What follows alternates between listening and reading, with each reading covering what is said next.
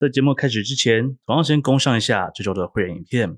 我们将聊到一个美国古老传说，一个身穿人类或动物的表皮，伪装成该生物的怪物，以及现今最多目击者农场他所经历的怪诞故事。有兴趣的人，欢迎订阅我们的会员频道。而如果对于恐怖故事、都市传说感到乏味，那也可以订阅我们的副频道“下水道茶水间”，来听听西哥我聊一些日常有趣的经历分享哦。前阵子度过了中秋以及双十连假，不知道大家都去哪里玩了呢？西哥我从北台湾跑到了南台湾，很愉快的度过了整假日。所以现在就要来跟大家分享一下下一个需要去旅游的诡异临界点了。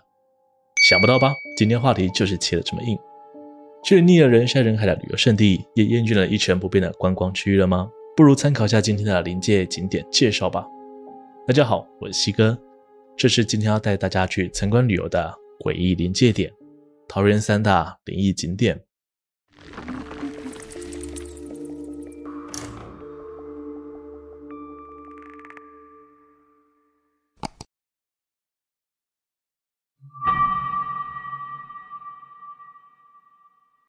位于桃园龟山的万寿路，连接着新庄与桃园，因此许多跨县市通勤人们都会选择这条道路。道路不长，全长约莫不到十公里，但是就是这一小段路，传出了不胜枚举的灵异事件。由于万寿路没有什么红绿灯，沿路的路况都不错，所以无论是开车还是骑机车，大多人总会下意识的加快行驶速度。但事实上，万寿路的弯路很多，且路面略窄。加上前后共有两个将近九十度的大弯，导致有许多交通意外发生。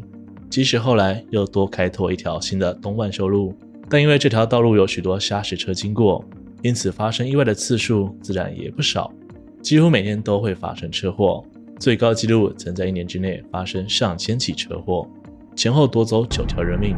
如此高风险的道路，自然也让这里的灵异传闻逐年增加。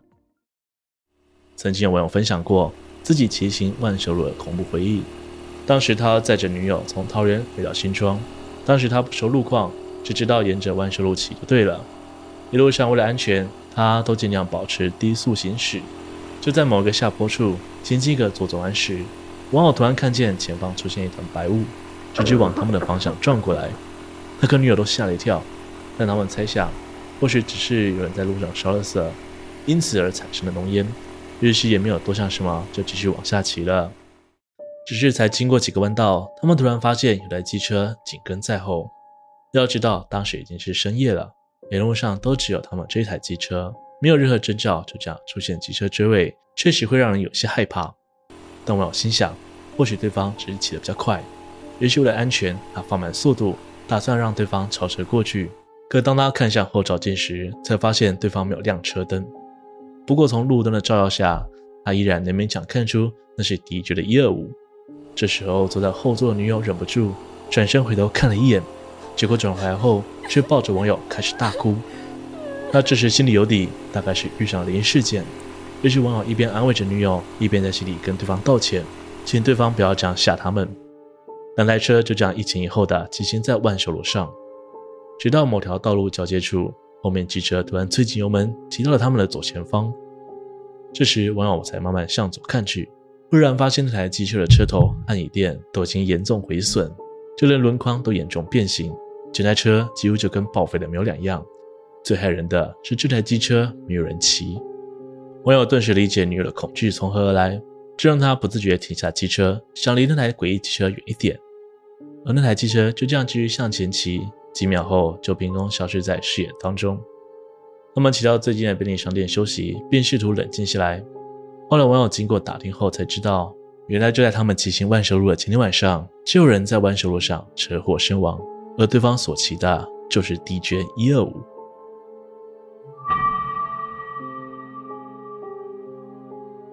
虎头山被称为桃园人的后花园，是十分知名的风景区。但风光明媚的虎头山，一旦到了傍晚，大多上下山的人们都会撞见一生难忘的灵异事件。人们之所以会认为这里阴气弥漫，听说是因为当年增设桃园高中成功入校区时，不慎破坏了当地的风水，所以才开始频传灵异事件。这是一则流传许久的故事。在虎头山上，除了有公园、孔庙等，同时它也是以前的紧急避难中心。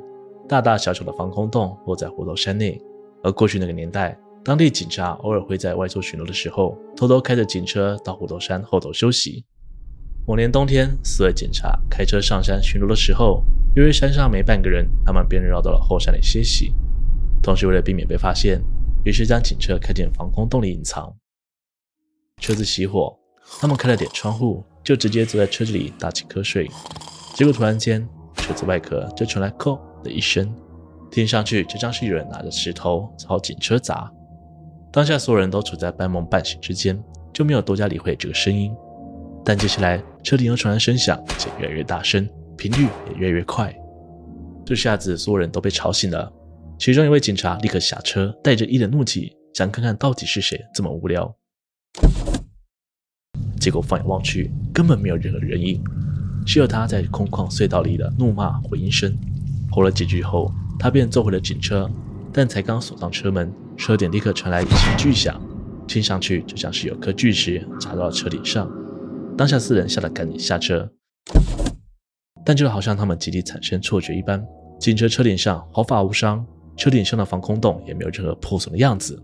对此，大家十分有默契地坐在车上。赶紧驱车离开此处。回到警局后，当中有一人将这件事情告诉了前辈，结果对方不止不感到讶异，还笑称说他们真有勇气，因为虎头山的防空洞都很阴，三步时就会有人在里面自杀。若真的听见了什么，大概率是在此处离世的亡魂在对他们表达抗议吧。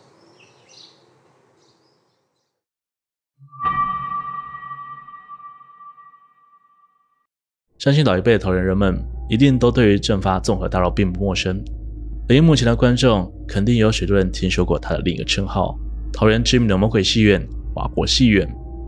在一九九零年，由于楼下摊贩用火不慎，导致整栋大楼失火。虽然消防队在第一时间内就赶到了现场，但业者为了生意经营，擅自任意封锁逃生门、拆除火警设备，加上附近看热闹的民众们，让救灾难度直线上升。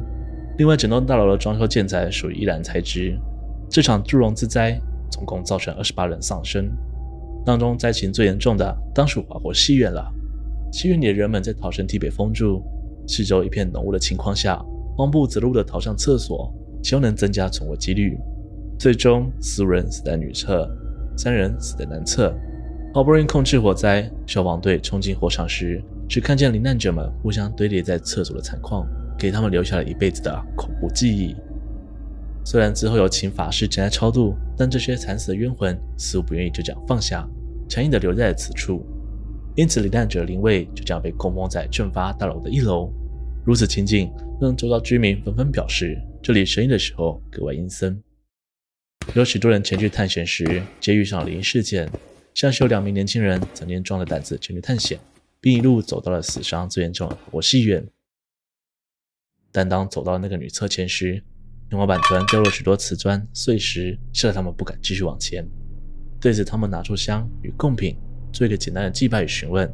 结果就在问到他们是否想回家时，两人清楚听见在耳边传来一个幽怨且微弱的声音：“我想回家。”就在他们转头查看声音来源时，一颗面目狰狞的头颅就这样飘在半空中，瞪着他们。